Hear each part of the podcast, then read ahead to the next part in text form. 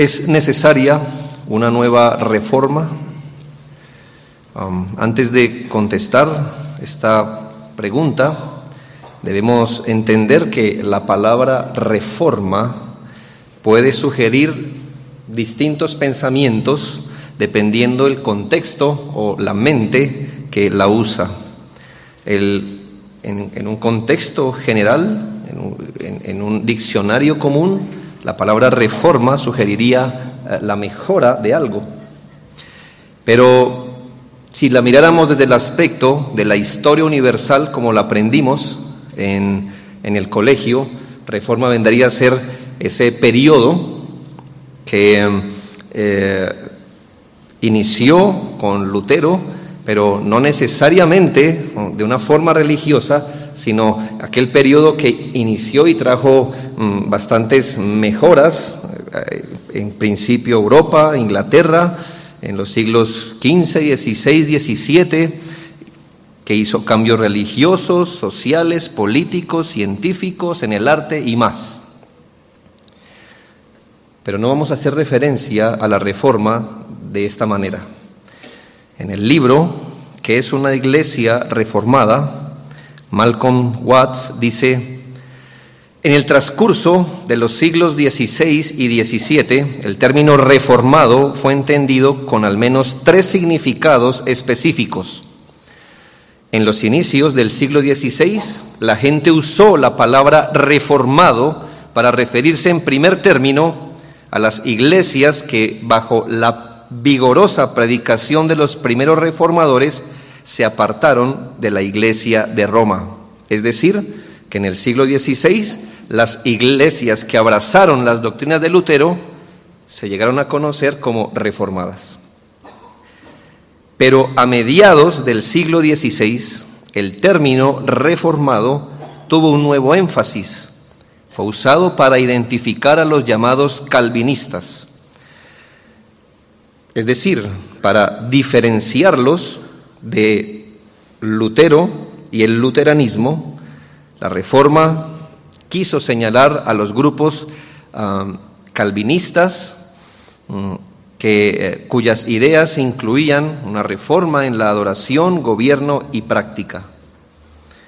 Sigue diciendo este autor, ah, más adelante, la reforma fue usado la palabra reforma para identificar a las iglesias que fueron puritanas en creencia y práctica. Este movimiento puritano heredó el legado de la teología de Calvino, pero expandió sus enseñanzas con respecto a la ley, la gracia y los pactos. ¿Qué quiero resaltar hasta ahora, hermanos? Que a veces responder una pregunta parece sencillo, pero no lo es. ¿Es necesario una nueva reforma? Bueno, si no nos ponemos de acuerdo en qué es lo que estamos pensando en reforma, cada uno pudiera decir sí o no o acercarse a esta pregunta o a esta respuesta de una forma distinta. Para nuestro interés mm, de todas las acepciones de la palabra reforma o reformado, escogeremos para esta conferencia esa ah, manera de entender la palabra de Dios, ese compendio doctrinal sólido, derivado de considerar que las sagradas escrituras constituyen la única regla suficiente, segura e infalible de todo conocimiento, fe y obediencia salvador, donde se encuentra todo el consejo de Dios tocante a todas las cosas necesarias para su propia gloria, la salvación del hombre, la fe y la vida. Entendemos, por supuesto, hermanos, que en el periodo histórico de la Reforma, muchas eh, iglesias, muchos hombres eh, se subordinaron a la sola escritura. Esto, por supuesto, no causó que todas las personas fueran una copia exacta la una de la otra, ni todos los movimientos fueran movimientos copiados, exactos los unos de los otros. Pero sí podemos reconocer que en este periodo histórico la subordinación a la sola escritura en todo aspecto creó un énfasis particular y distintivo. que es lo que conocemos como ya teológicamente la reforma. Ahora, al escuchar la pregunta, ¿es necesario una nueva reforma? Podemos afirmar, o por qué se hace esta pregunta, lamentablemente esta pregunta se hace porque en la actualidad algunos individuos que profesan adherencia a la teología de la reforma y a la sola escritura, están proponiendo una nueva reforma. Más o menos su discurso va dirigido a mostrar un gran aprecio histórico por los personajes de la reforma, por algunas doctrinas bíblicas y por algunas implicaciones que dichas doctrinas puedan traerles en el ámbito personal, eclesial y social. Pero en vista, según ellos, de una cultura siempre cambiante, de las demandas de cada siglo, se afirma que debemos acoplar, contextualizar el Evangelio de manera que sea más relevante para la cultura actual. De manera que, si ese es el problema, que debemos hacer relevante la palabra de Dios en nuestras culturas, entonces tenemos que contextualizar, acoplar la palabra de Dios a cada cultura. Entonces, ah, tenemos unos llamados específicos a, debemos eh, tener una nueva reforma. Hay mucha ambigüedad en las expresiones de los hombres que hoy llaman a la nueva reforma. Por ejemplo, uno de, de los representantes de una coalición conocida dice, nosotros adoptamos una teoría de correspondencia de la verdad mitigada. ¿Entiende usted? Tenemos que, si queremos impactar una cultura, tenemos que ser capaces de mitigar la verdad. ¿Por qué? Él mismo lo dice. Esta mitigación de la verdad es un proceder menos triunfalista que la de algunos en el antiguo movimiento evangélico. En otras palabras, si usted quisiera tomar la palabra de Dios y darla a una cultura, a una generación, tal cual como la ha recibido, tal cual como la hemos recibido históricamente, entonces eso sería un pensamiento más bien ideal, idealista. E-, está bien para usted, nos dirían, con golpes en la espalda, pero eso no es real, nos toca mitigar la verdad. Otro autor dice, nosotros nos inclinamos más a afirmar la cultura en vez de negarla. Donde usted ve que está puesto el énfasis entonces de los llamados a una nueva reforma. No en la palabra de Dios, aunque lo digan. No la sola escritura, aunque así lo profesen. Realmente su visión de una nueva reforma es empezar mirando la cultura y acomodando entonces a la palabra de Dios a cada cultura donde llega. En el prefacio de una Biblia editada para los 500 años de la Reforma,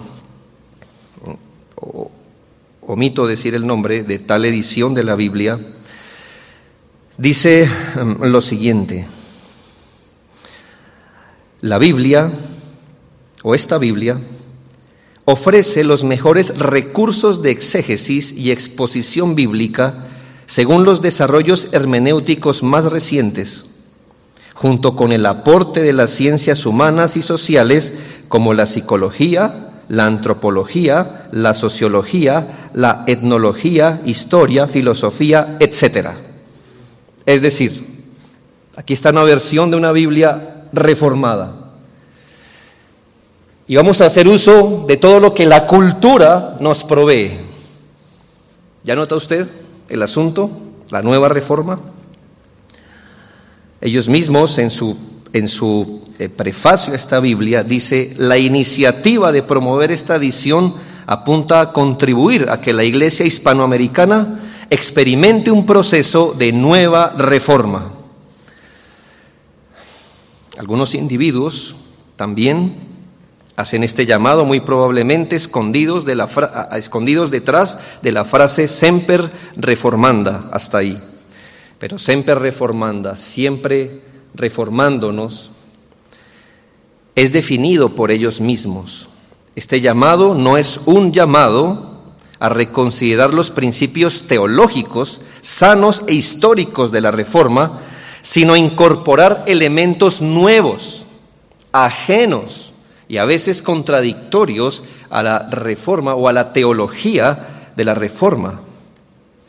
Hay cierta inconformidad y reservas con respecto a asumir la confesionalidad reformada. Es decir, como el pastor lo decía, uno de sus distintivos es que una iglesia reformada es confesional, se adhiere a una confesión histórica de fe. Pero la nueva reforma hoy nos está diciendo, tú puedes ser reformado sin necesidad de ser confesional o hay muchas maneras de ser confesional. Una de esas maneras es ser confesional sin adherirse a una confesión de fe. Así le parezca extraño, así están hablando. Es decir, usted puede tener su confesión de fe, pero no la puede creer tal y como está establecida. Usted tiene libertad de interpretar y acomodar la confesión de fe. Es una manera de ser confesional sin confesión de fe. Hay cierta inconformidad de estos individuos ah, con la teología reformada histórica. Y entonces quieren tomar, según ellos, lo mejor de todas las teologías. De, esa forma se está desfigurando, reinterpretando la reforma en nuestros días y en nuestro Latinoamérica tan pobre, en su conocimiento de la reforma, hoy ya tenemos este daño también. Si es si de esto se trata, la visión de adelantar una nueva reforma, y si nos preguntaran, ¿es necesaria una nueva reforma así definida? La respuesta sería no, no es necesaria una nueva reforma. Adaptando el Evangelio a las nuevas necesidades, mitigando la verdad, dejando atrás como doctrinas secundarias, aleatoriamente, según mi pensamiento, asuntos controversiales. Es muy fácil hoy hacer esto. Solo es cuestión de que tú mismo, con tu propio pensamiento, digas qué doctrinas consideras fundamentales, qué doctrinas secundarias, y entonces tú mismo vas al, mercado teológico reformado y entonces eh, dices, mm, ¿Qué quiero ser? ¿Continuista, cesacionista o cesacionista cuidadoso? Entonces tú pones en tu canasta lo que tú mismo quieres poner y, luego vas allí y ¿qué, eclesiología quiero tener, qué sistema de salvación, qué, qué principio de santificación y tú mismo vas eh, poniendo en, tu canasto ah, el tipo de teología que quieres tener.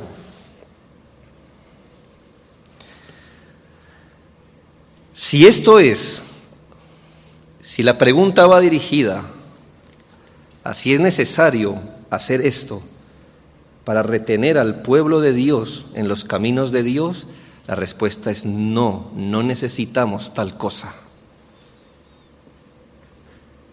¿En qué falla este planteamiento? Creo que la nueva reforma, el nuevo calvinismo, no es un llamado atrevido no es un llamado que abarque demasiado. La verdad es que si de algo podemos acusar al neocalvinismo es que no va tan al fondo, no va tan profundamente, no abarca demasiado. ¿Por qué? Porque este movimiento falla en que al ser selectivos en los puntos de doctrina que tú quieres tener y, que otros quieres desechar, estamos promoviendo un tipo de reforma estética en algunos conceptos, de ciertas mejoras, pero no va al fondo, no hay completa renuncia, no hay completa subordinación a la palabra, no hay verdadera abnegación, no se paga un precio, no hay una contracultura real. Simplemente es una adaptación, algo inteligente, de ciertos principios reformados a una cultura para hacerlo relevante. No me digas que la nueva reforma hiere la cultura. Cuando tienes grupos pop de adoración, jóvenes tatuados, raperos, cuando aprendes a abrir una brecha a la suficiencia de la escritura, cuando tienes que crear un logo, un eslogan, una imagen corporativa, no me digas que eso es reformar. Es una reforma que no llega al fondo, no llega a la estructura, no hiere, no derriba todos los argumentos levantados contra la obediencia a Cristo. Donde hay mucho para la vista, poco para la fe, no hay cruz real, no hay discipulado con cruz en el hombro. Si el llamado es a una reforma completa de nuestras vidas e iglesias, si el llamado es a someter todas las cosas a la palabra de Dios con abnegación, con sistema, paciente y decididamente, entonces pudiéramos decir, si así es definido, sí hermanos, necesitamos una reforma verdadera en nuestras vidas y en nuestras iglesias. Si el llamado es a volver a someter todo a la palabra de Dios, a ser sacrificiales y radicales, entonces, hermanos, es necesario volver al fundamento, a las sendas antiguas de la palabra de Dios. ¿Acaso hay peligros por no reformar todas las cosas? ¿Acaso cuál es el peligro? ¿No, ¿No, es mejor reformar algunas cosas que dejar sin reforma nada? ¿Acaso esta forma de proceder reviste ciertas debilidades?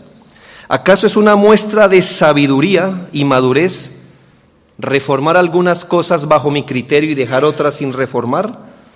¿Acaso llamar hacia la reforma de todas las cosas en todas las áreas es legalista? ¿Preferimos que no ser controversiales, no ser catalogados de divisivos? ¿Qué hemos aprendido de la historia de la iglesia de reformas a medias? ¿Qué hemos cosechado como iglesia de Cristo? De llevar reformas hasta la mitad del camino o ser selectivos en la reforma que nosotros queremos. ¿Qué hemos cosechado? Quiero ponerle un ejemplo bíblico, porque hermanos, esto ya nos pasó. Digo ya nos pasó como siendo parte del pueblo de Dios. Esto ya ocurrió en la historia. Esto no es nuevo. Los nombres han cambiado, los contextos han cambiado, pero el principio no ha cambiado. Y las cosas que se escribieron en la escritura se escribieron para nuestra instrucción, para que nosotros, por la gracia de Dios, no sigamos los caminos del pueblo que tropezó. Quiero que mires en la escritura esto y, sé paciente, por favor, en esta argumentación. Quiero contar la historia de Asa, de Asa, rey de Judá. Permítame mostrarle algunas de las lecciones de la vida de este rey de Judá. Este hombre Asa tuvo como bisabuelo a Salomón, como abuelo a Roboam como padre a Abiam. Desde su bisabuelo hay grandes dudas, bueno, del fin de Salomón, pero no es nuestro tema. Pese a haber construido el templo de Jerusalén, recuerde usted cuál, fue, al menos hasta donde nos deja la palabra de Dios, el fin de Salomón.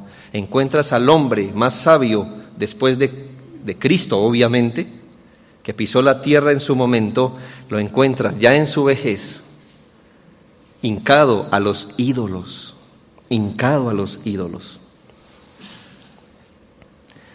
Roboam, hijo de Salomón, empezó su reinado y sabes por la historia que cuando Roboam llegó al poder fue el hombre que no, no escuchó a los ancianos y bajo su reinado el reino se rompe. Ahora teníamos un reino unificado, pero gracias a Roboam el reino se rompe en el norte Israel, en el sur Judá.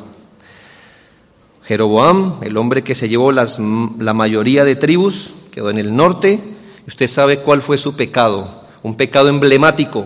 La Biblia va a comparar toda maldad con él. Él instituyó un culto propio. Así que miró hacia Jerusalén y dijo, mm, tienen culto, tienen templo, tienen sacerdotes, ah bueno, tienen días especiales, yo voy a inventar mi propio culto. Pero eso era el reino del norte. En el reino del sur quedamos con el templo, con las costumbres, con los días eh, de fiesta instituidos por Dios. Pero ¿qué dice la Biblia de Roboam? Dice la palabra de Dios y Judá hizo lo malo ante los ojos de Jehová. Estamos hablando bajo el reinado de Roboam. Estoy en Primera de Reyes 14, 22. Y Judá hizo lo malo ante los ojos de Jehová y le enojaron más que todo lo que sus padres habían hecho en sus pecados que cometieron porque ellos también, estoy hablando de Judá, no del reino del norte, de Judá, porque ellos también se edificaron lugares altos, estatuas e imágenes de acera en todo collado alto y debajo de todo árbol frondoso. Hubo también sodomitas en la tierra e hicieron conforme a todas las abominaciones de las naciones que Jehová había echado delante de los hijos de Israel. Pero ¿qué decían en el sur? Ah, no somos como Roboam, él se inventó un culto. Pero aún estando en el sur, aún estando con el templo, guardando los días santos, aún así la palabra de Dios dice, ellos hicieron lo mismo que las naciones que Jehová había echado. Ellos entonces instituyen pequeños lugares de culto alternos algunas ocasiones estos lugares eran para invocar a Dios, pero no, siempre terminó así. Además, no se sacó a los sodomitas de la región y el rey, contrario a lo que decía la palabra cuando hubiese rey, multiplicó sus mujeres también. ¿Qué necesitaba Roboam hacer, hermanos, si quería retener al pueblo de Dios? ¿Un nuevo culto? nuevas alternativas, mirar hacia el norte y decir, mm, como ellos están haciendo eso, no vamos a hacer eso, no, no, eso es idolátrico. Pero ¿por qué no hacemos algo más mitigado aquí? ¿Por qué no unimos el culto de Jehová con un poquito de lo que vemos con el, en el norte, con Jeroboam, y hacemos un nuevo culto? ¿Necesitaba eso Roboam? Por supuesto que no. Debería ir, hermanos, a la escritura y enseñar al pueblo la palabra de Dios. ¿Requería de alguna estructura religiosa distinta, un nuevo culto, nuevas leyes, nuevas prácticas? ¿O necesitaba hacer volver al pueblo a la palabra de Dios ya dada? Así que mira la historia, tenemos a un Salomón que en sus últimos días se hincó a los ídolos, que hizo su hijo, finalmente mantuvo, se mantuvo en el lugar de culto, observando ciertas costumbres, pero se dio también a la idolatría. Y ahora llega el hijo de Roboam, Abiam, Abiam. Dios mismo había prohibido que se invocara su nombre fuera del lugar donde él pusiera su nombre. Estoy hablando del templo. Al morir Roboam, le reemplaza Abiam y su reinado se resume así en Primera de Reyes 15:3. Y anduvo en todos los pecados que su padre había cometido antes de él. Y no fue su corazón perfecto con Jehová su Dios como el corazón de David su padre. Y aunque Dios lo ayudó en su lucha con el, con el reino del norte por las guerras, este hombre hizo exactamente lo que había hecho su padre. Tenemos entonces, llamémosle así, unos pecados que vienen desde Salomón, Roboam, Abiam. Él hizo lo mismo, hizo lo mismo. Si su padre había llevado las cosas a un punto, ¿por qué no imitarle? ¿Por qué no imitarle en sus pecados también? ¿Qué necesitaba Abiam? Abiam es el hombre que representa cómo el pueblo en un par de generaciones se puede apartar mucho, mucho de Dios. En ese contexto llega Asa.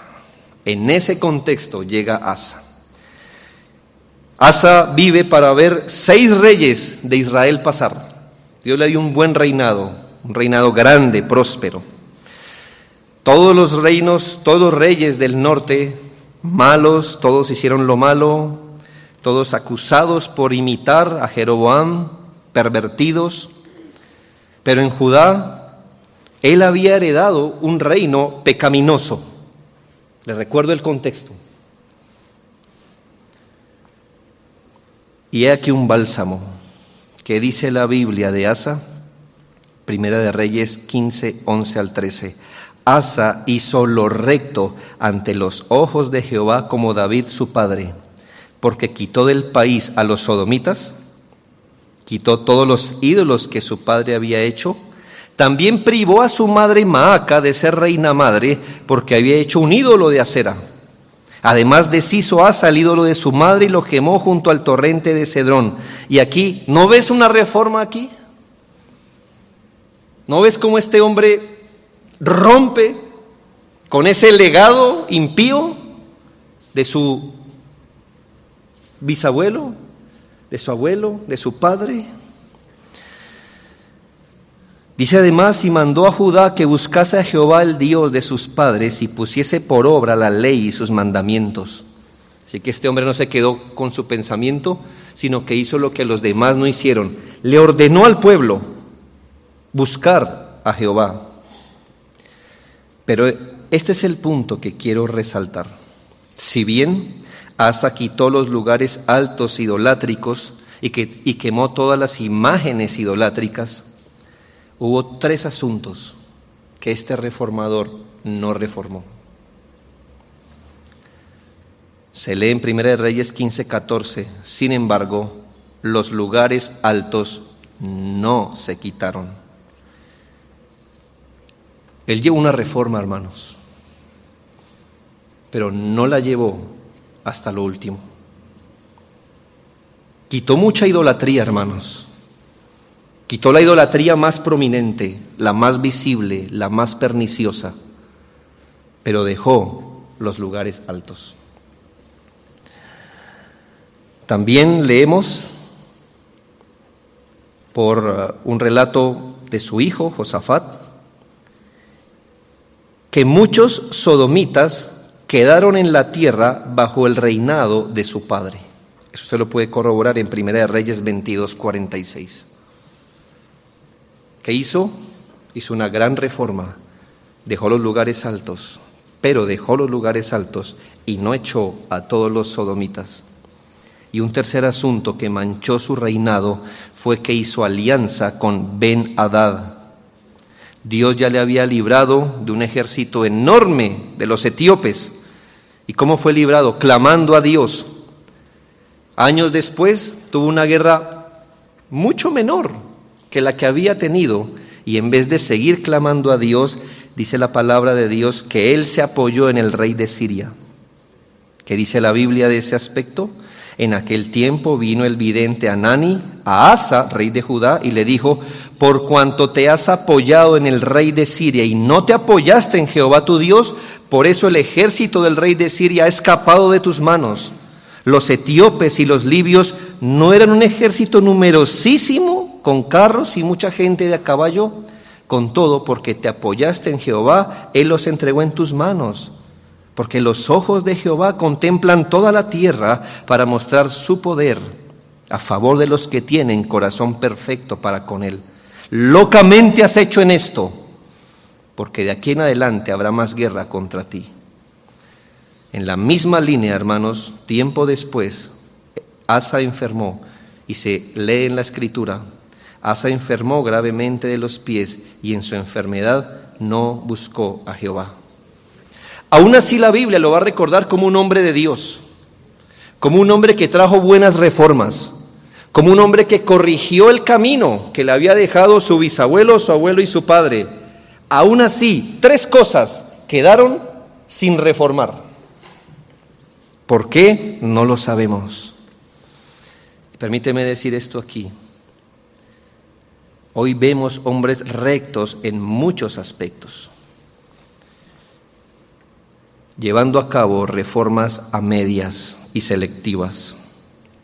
Y aunque Dios en su misericordia les tenga en su seno como sus hijos, esa parte dejada sin reformar será su tropiezo presente y el legado que dejan no quedará sin consecuencias para los demás.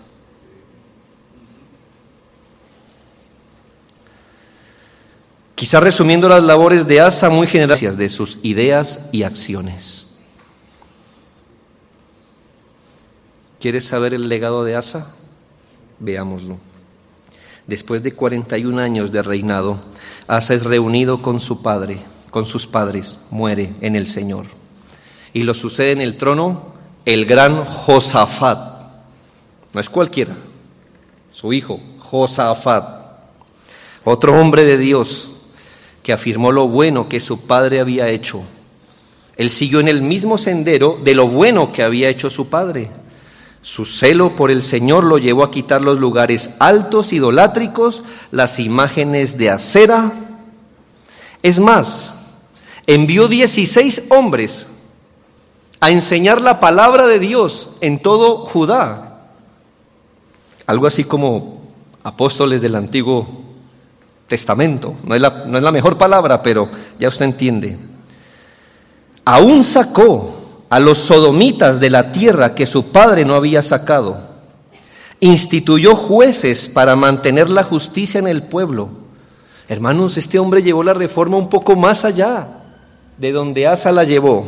Pero, pero, al igual que su padre, dejó cosas sin reformar.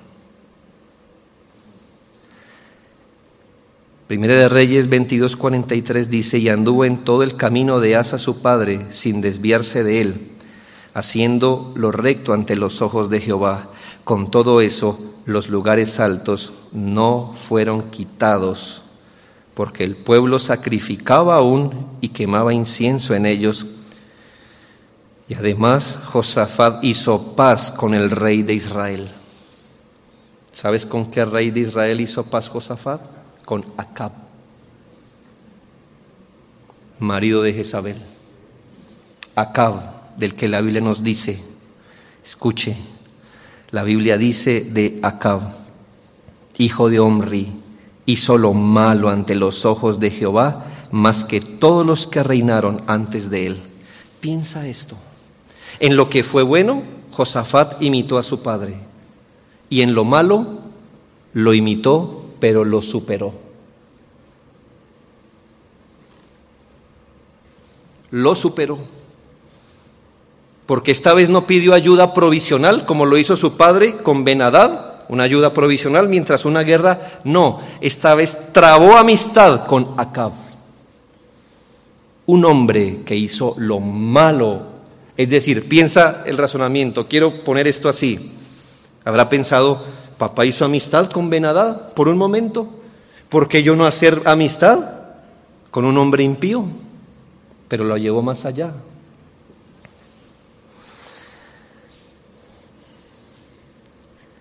Segunda de Crónicas 18.1 afirma, tenía pues Josafat riquezas y gloria en abundancia, y además de eso contrajo parentesco con Acab. ¿Ya ves cómo llevó más adelante las cosas que no fueron reformadas? No solo acá fue su amigo, fue su pariente. Ah, pero si además no somos amigos, sino además parientes, ¿por qué no ayudarlo en sus causas? En sus causas. Fue así como Josafat, un hombre de Dios, apoyó las causas de Acab, un hombre perverso e infiel. Y por ahí, déjame ponerlo en estos términos, Escucho a Josafat razonar, ¿por qué no ayudarlo en nuestras causas comunes? No importa que no sea un hombre de Dios, no importa que sea un hombre impío, tenemos causas comunes, ¿por qué no ayudarlo en esto?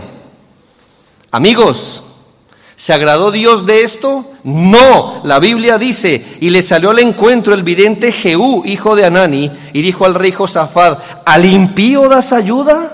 Y amas a los que aborrecen a Jehová, pues has salido de la presencia de Jehová, ira contra ti por esto. No hay alianzas estratégicas con los que niegan a Dios. No puede haber. No puede haber. Israel tiene Dios.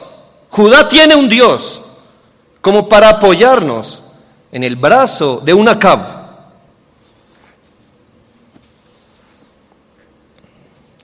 Al final de sus días,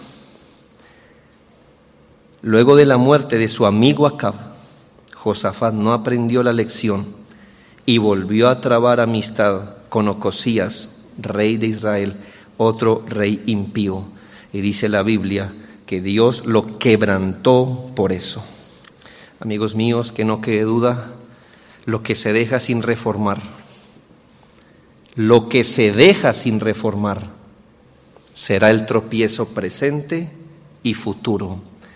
Tanto que lo que se deja sin reformar tiene la capacidad de borrar lo que sí se reformó en su momento. Escucha esto, no es mi razonamiento, lee la escritura. Esto ya nos pasó. Esto ya nos pasó. Así reinó Josafat sobre Judá, dice la Biblia, de 35 años era cuando comenzó a reinar y reinó 25 años en Jerusalén y anduvo en el camino de Asa su padre sin apartarse de él, haciéndolo recto ante los ojos de Jehová. Con todo eso los lugares altos no fueron quitados, pues el pueblo aún no había enderezado su corazón al Dios de sus padres. ¿Qué nos dice esto? Que aunque todas las reformas que sí hizo bien, no sirvieron de nada por las cosas malas que no reformó. No importa lo que haya hecho bien, el pueblo no fue recto. Qué lección, qué lección. ¿Tú piensas que has llevado la reforma hasta un buen lugar? ¿Es mejor que donde estabas antes? Perfecto. No es suficiente no es suficiente. Las cosas que arbitrariamente tú dejas sin reformar serán tu tropiezo y el tropiezo de la generación más adelante. ¿Quieres saberlo? Yo no quiero hacer esto pesado. Solo quiero hacer esta referencia. Me detendré en Joram, hijo de Josafat. Quiero que veas lo que pasó en cinco generaciones.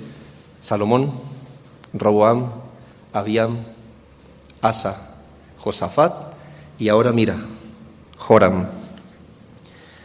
Piensa algo.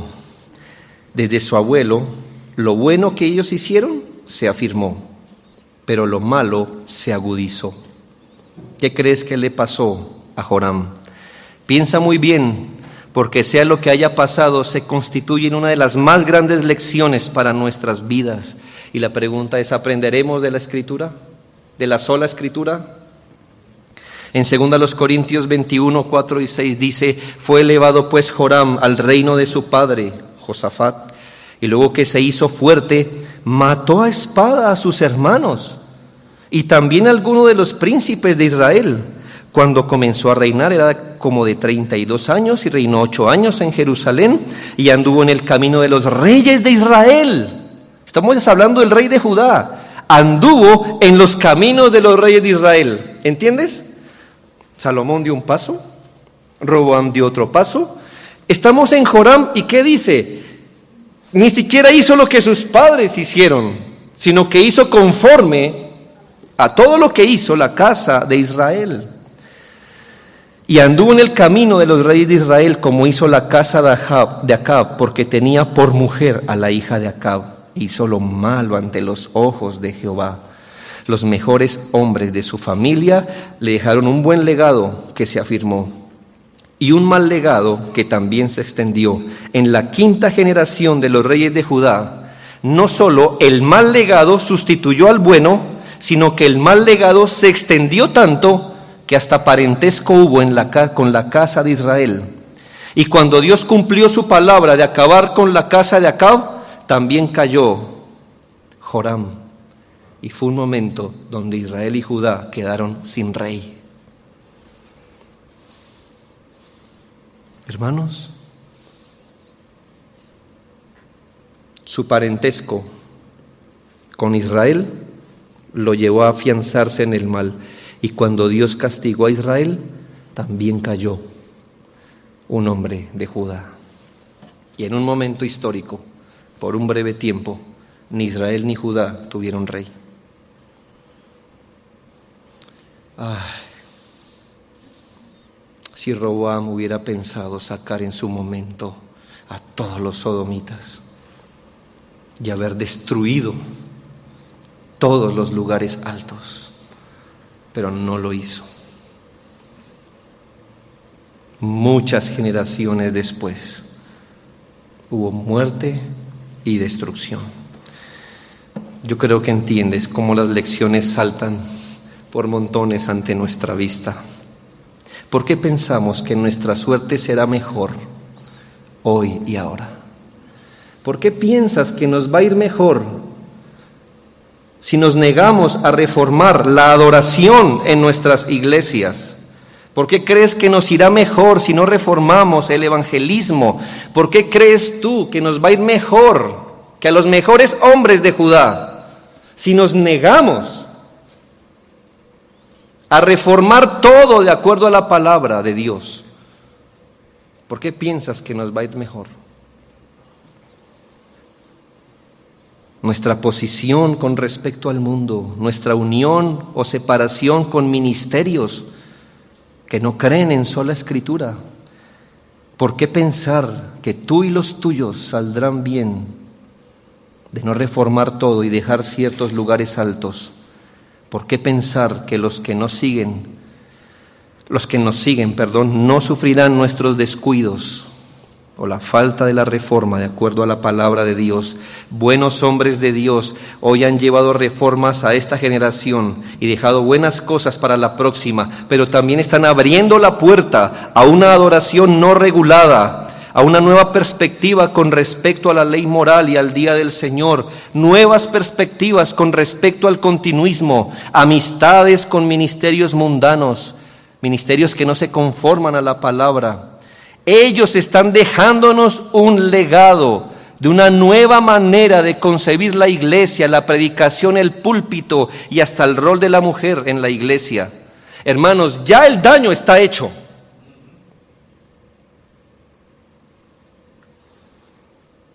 Pero ellos continúan parados frente a la puerta que han abierto. Mi pregunta es, cuando ya no estés tú sosteniendo la puerta, ¿qué va a ser la segunda generación? La va a abrir. Y el otro la abrirá más y el otro arrancará la puerta y la quemará en el altar del mundo. Eso ya nos pasó. No es nuevo, es bíblico. Ellos quizá no saben, estos nuevos reformados quizá no saben que sus pecados ya los superaron,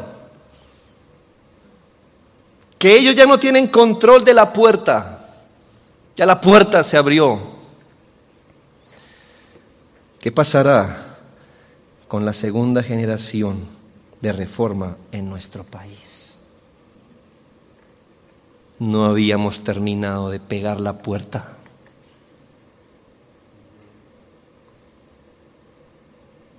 y ya está arrancada. No habíamos aprendido a hacer las planas de sola escritura cuando ya estamos aprendiendo otro lenguaje reformado. Quizá en tu, país, si vienes de otro país, sea distinto, pero aquí eso es lo que está pasando. Hombres de Dios han dejado su piel para reformar la iglesia en Colombia Pero si tú has venido a la reforma en los últimos ocho o diez años, vas a saber que la mayoría de iglesias fundadas en ese periodo de tiempo no son reformadas, son neocalvinistas. Metafóricamente hablando, puedes dejar a los sodomitas diezmados, puedes dejar pocos lugares altos, puedes hacer pequeñas alianzas estratégicas eso no quedará así. Eso ya es muy malo lo que está pasando hoy. Para los intereses de ver la palabra de Dios brillar en nuestras tierras. Pero ¿qué haremos cuando esos hombres que han abierto la puerta medianamente ya no estén? Se esfumará la procura de una iglesia verdaderamente reformada, de acuerdo a la palabra de Dios. Te ruego que mires, por favor, hacia dónde se está dirigiendo esta nueva reforma. ¿Esa es la reforma que le quieres dejar a tus hijos, a tus nietos? ¿Una reforma que se parece al mundo en su estructura? ¿Quieres dejar una reforma de vuelta al carismatismo? ¿Eso quieres hacer con, contigo mismo, con tus hijos? ¿No tienes compasión de tus nietos? Todavía tienes el sabor amargo en la boca de lo que es estar bajo organizaciones no bíblicas. ¿Por qué querer para tus hijos y tus nietos que beban lo que todavía te es amargo a ti por falta de carácter, de valentía, de seriedad a la hora de reformar la iglesia de acuerdo a la palabra de Dios? Te hago una pregunta. ¿Tú qué ves la reforma nueva? Esa reforma de celebridades, nombres, marcas, cantantes, conferencias, porque ahora tenemos grupos de cantantes estandarizados en Latinoamérica que nos enseñan a la reforma, cómo cantar, cómo adorar, ministerios para eclesiales. Te pregunto, te pregunto, como hombre, como creyente, ¿ves una iglesia más santa? ¿Ves una iglesia más reformada? ¿Ves tus tus propios miembros de la iglesia ir en la búsqueda de Dios y de la reforma de sus familias, de sus propias personas, si tú vives en este país tendrás que decir, no, no lo vemos.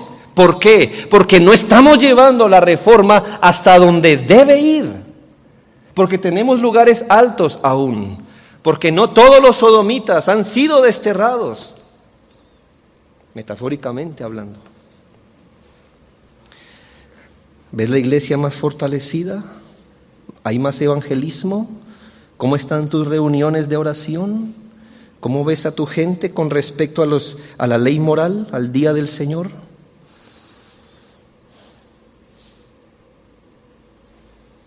Déjame terminar con esto.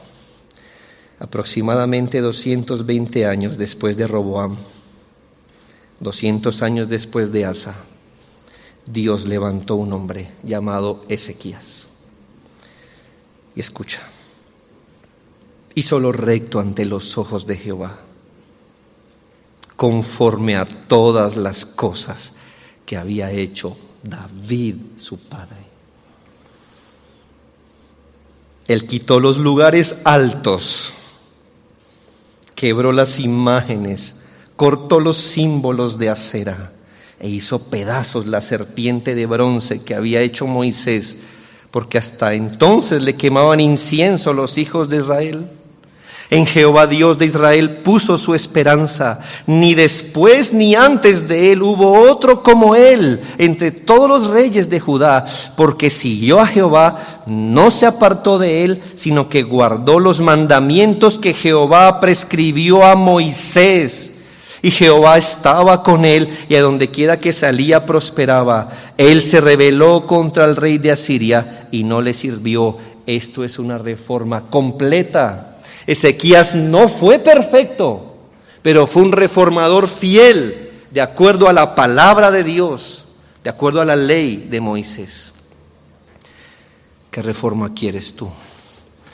¿La de Asa o la de Ezequías? ¿Es necesaria una nueva reforma? No, mis hermanos. Necesitamos volver a un entendimiento real y profundo, a una aplicación piadosa de todos los principios bíblicos en doctrina, en práctica, en todas las áreas.